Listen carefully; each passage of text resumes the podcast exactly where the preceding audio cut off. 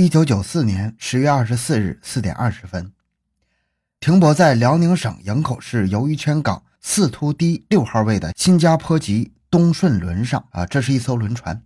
睡梦中的大副林谭吼被一阵吵闹声惊醒，遂拿起木棒走出房间，在二副的房间门口听到室内有人喊：“你想干什么？”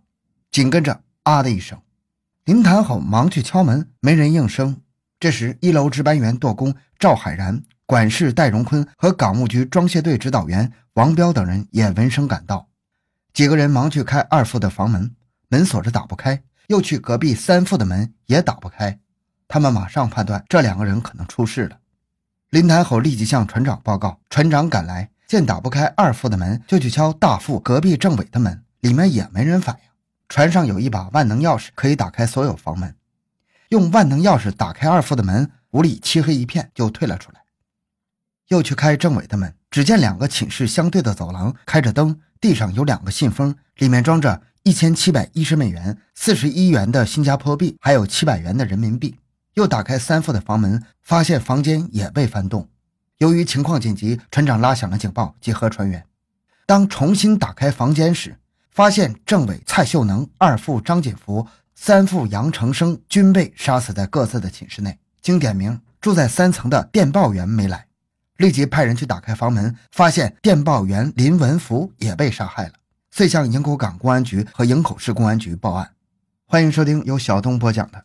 东顺轮血案，回到现场，寻找真相。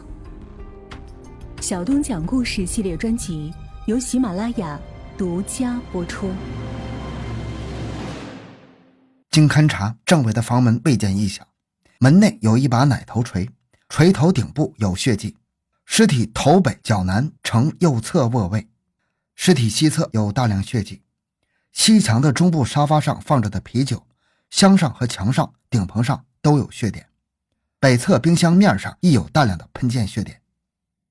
二副的房门反锁着，插销插上，尸体距门口三十厘米，头西脚东呈仰卧状，周围均有大量的擦拭血迹。距尸体南七十厘米有奶头锤一把，染有血迹，沾有头发。尸体南九十五厘米的地板格上有一枚长的血足印。尸体右肘弯曲，西侧有一只染血迹的线手套。尸体南侧靠墙是木床，床单上有一枚血足迹，毛毯床罩上有一枚血足迹，两枚足迹均与地板格上的足迹花纹相同，是广东顺德产的甘顺牌皮鞋所留。二副房间未见翻动，三副房间门锁未见异常，尸体头东南脚西北呈仰卧状，尸体上盖有衣物，均沾有大量血迹。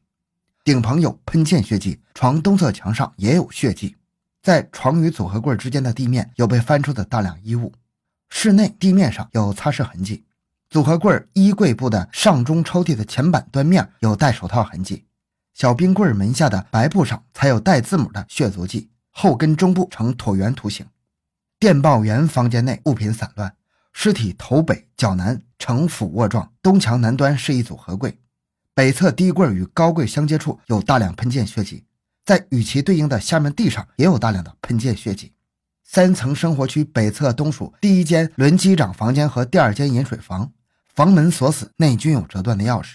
经法医检验，四名被害人均是被钝器击中头部，用刀器切割颈部，造成失血过多死亡。其中政委、三副、电报员的双眼处还有被刀器切割的创痕，二副手上有抵抗伤。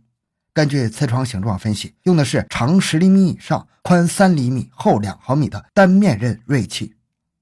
清点时还发现，政委、三副、电报员的钥匙没有了，被害人被抢走的现金物品不详。破案指挥部于二十五日上午成立，集中了八十余名精干力量，全面展开排查。经访问，东顺船有二十八名船员，是三月十九日从大连港上船出劳务。该船曾到过青岛、马来西亚、韩国。十月十八日十七时离开韩国蔚山港，二十二日十八点三十五分到达营口鲅鱼圈港装玉米。停靠码头之后，船员频繁地下船采购，当地人也常有人上船买卖商品。案发当晚，海港装卸队有五十一名装卸工人在船上装货，附近还停泊有俄罗斯、南斯拉夫等国的三艘货轮装卸货物。经辨认，现场提取的两把铁锤，一把是轮机房一个月前停靠新加坡港时丢失的，另一把是水手严伟案前从四轨邵溪中处借来放在政委屋的。专案组认为这是一起杀人抢劫案，但是不排除因为矛盾激化报复杀人的可能性。犯罪分子是一个人，极大可能是船上内部人干的。依据是：第一，政委是在没有防备的情况下被害的，应该是熟人作案；第二。案犯行凶时用钝器击头部、切割颈部，并将被害人的眼球挖掉，符合熟人作案心态。第三，案犯作案用的锤子、手套都是船上的东西，逃跑时用专门工具打开舱门，外部人做不到。第四，二副、三副电报员的房门是用政委的万能钥匙打开的，说明案犯知情。第五，案犯上下楼作案时间较长，应该是内部人干的，但是也不排除外部人作案的可能。其根据是。第一，饮水员房间是供各海港领航员临时休息场所，船上人都知道里面不住人，可门上却有折断的钥匙。第二，案犯杀二副时正是船上值班员交接班的时间，外部人却不清楚。第三，当地经常有人上船买卖商品，对船上的情况也很熟悉。案发当晚，值班员严伟、海港装卸队的指导员王彪在凌晨时曾发现一名穿黄大衣的人活动在生活舱里。一点半，严伟与机舱值班员郑文彪在舱门碰到三名生人要买旅游鞋。第四，港内职工、海港附近的人知道该船的基本情况。基于上述推断，专指挥部确定了立足于内部，从仇杀和财杀的性质入手开展工作的侦破方案，同时也不能放松对外部人员的摸排工作。专案组经过分析，首先把外部人作案的可能性基本排除掉了，遂全力投入排查内部人。经深入调查。发现几个重点嫌疑人：水手严伟，案发当晚零点到四点值班，时间定位无人证实。后虽有邵熙中为其出证，但是邵熙中在刚发案时却没有提出有力证词。调查得知，严有一双与现场血足迹花纹相同的干顺牌皮鞋，案后不见了。严自称是在韩国时丢了，无人作证。严在发案前曾与家人通话，告诉买房子买大的，钱款由他解决。而严是没有支付能力的，仅有的两万块钱均压在捎带的货物上。第二个，船医黄运四，此人生性多疑，心胸狭窄，与其他船员有矛盾，家庭不和睦。案发后一再表白，生怕恐被牵连，言谈举止很反常。警犬上船作业时，曾从他的房间里挑出一件带有血迹的现场作案物品。第三个，大副林谭吼。案发时，只有他一个人听到二副房间的厮打声，是不是贼喊捉贼，值得怀疑。下一个四鬼邵熙中，现场遗留的一把铁锤经鉴定是他的，尽管声称此锤已经借给严伟，但是无人证实，疑点较多。下一个郑文彪，当专案人员询问时拒不配合，似乎想要隐瞒什么，是否是案犯同伙也很可疑。最后一个贺华友，当晚二十点到二十四点值班，具备作案时间。拉警报集合时，他是最后一个到的，形迹可疑。六个嫌疑对象中，严伟的疑点是最多的，列为一号嫌犯。为了抓住战机，副总指挥刘守军与副支队长林鲁波决定同头号嫌疑人严伟进行正面交锋。在长达五个小时的谈话中，严丝毫没有慌张，谈时间、谈活动，说得十分顺畅。有几名船员证实，严在发案的那段时间里，曾与船员打过扑克，谈过生意。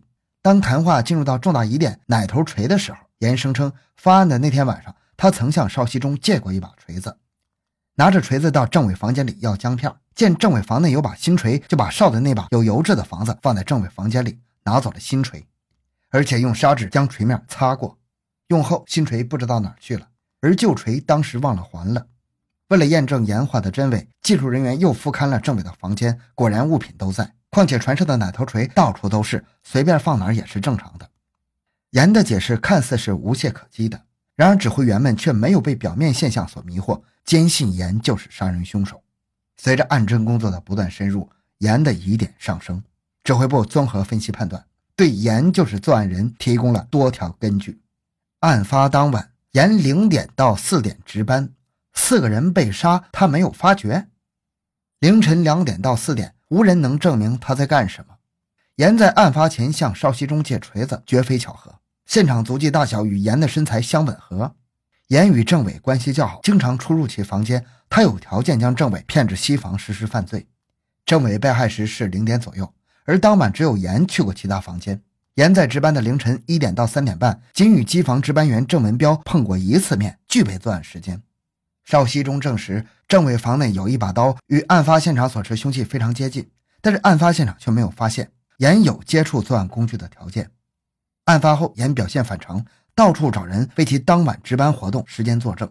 经过对证据的一再研判，为了不给严以喘息之机，在周密的研究了确定审讯方案的基础上，主审林鲁波。江沈生于三十日凌晨进入角色。二十八日一点，严伟被押进了鲅鱼圈港公安局刑警队的一间审讯室里。严伟，咱们又见面了。你短暂的人生经历将要在鲅鱼圈画上句号了。林鲁波给严伟以迎头痛击。严伟神情颓丧，一言不发。严伟，你不要自作聪明了。昨天为什么两次检查你的足迹？你难道没察觉到什么吗？林鲁波再次发起攻击，严伟紧低着头，不敢正视林鲁波，心理防线开始松动。这时，外边递进来一张纸条，林荣石负责的调查组有了重大突破。郑文彪反映，案发当晚曾看见严腰间别着一把单刃刀。严伟，案发的那天晚上，有人看见你身上带着一把单刃刀，你是不是用它杀的人呢？这把刀哪儿去了？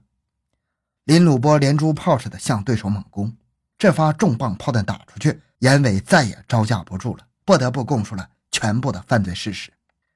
据严伟说，东顺轮停泊在韩国期间，几个船员偷来一只小狗，让严伟将狗锁在船上的洗衣房里。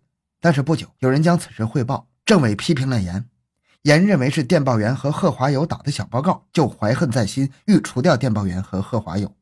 二十三日晚，准备动手之前。严伟想起曾经对政委流露过杀人的念头，就决定先干掉政委。当晚二十二点，严借故到政委房间，趁其不备将其击晕，又用桌上的一把单刃刀切割颈部，挖掉双眼，而后翻出装有美元和人民币的两个信封扔到地上，制造抢劫杀人的假象。后又窜到三层电报员房间，以同样的手段将电报员杀害，并抢走装有美元、港币、新加坡币的信封和一枚金戒指，并随手扔到走廊里。又用从电报员身上拿到的钥匙，故意拧断无人居住的饮水员房间和轮机长居住的房间，制造外来人作案的假象。二十四日零点，严接班在轮船上值更，想起杀政委出来时被三副看见，担心罪行败露，于三点骗开了三副的房门，以相同的手段将三副杀害。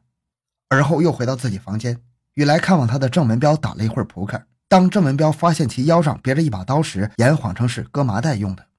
三点五十分，严交班回房休息一会儿，又去值班室拿了一把锤子，敲开二副的房门，举锤袭击二副时遭到反抗，搏斗声惊动了邻房的大副，慌乱中严用刀将二副捅死，打开舷窗跑掉了。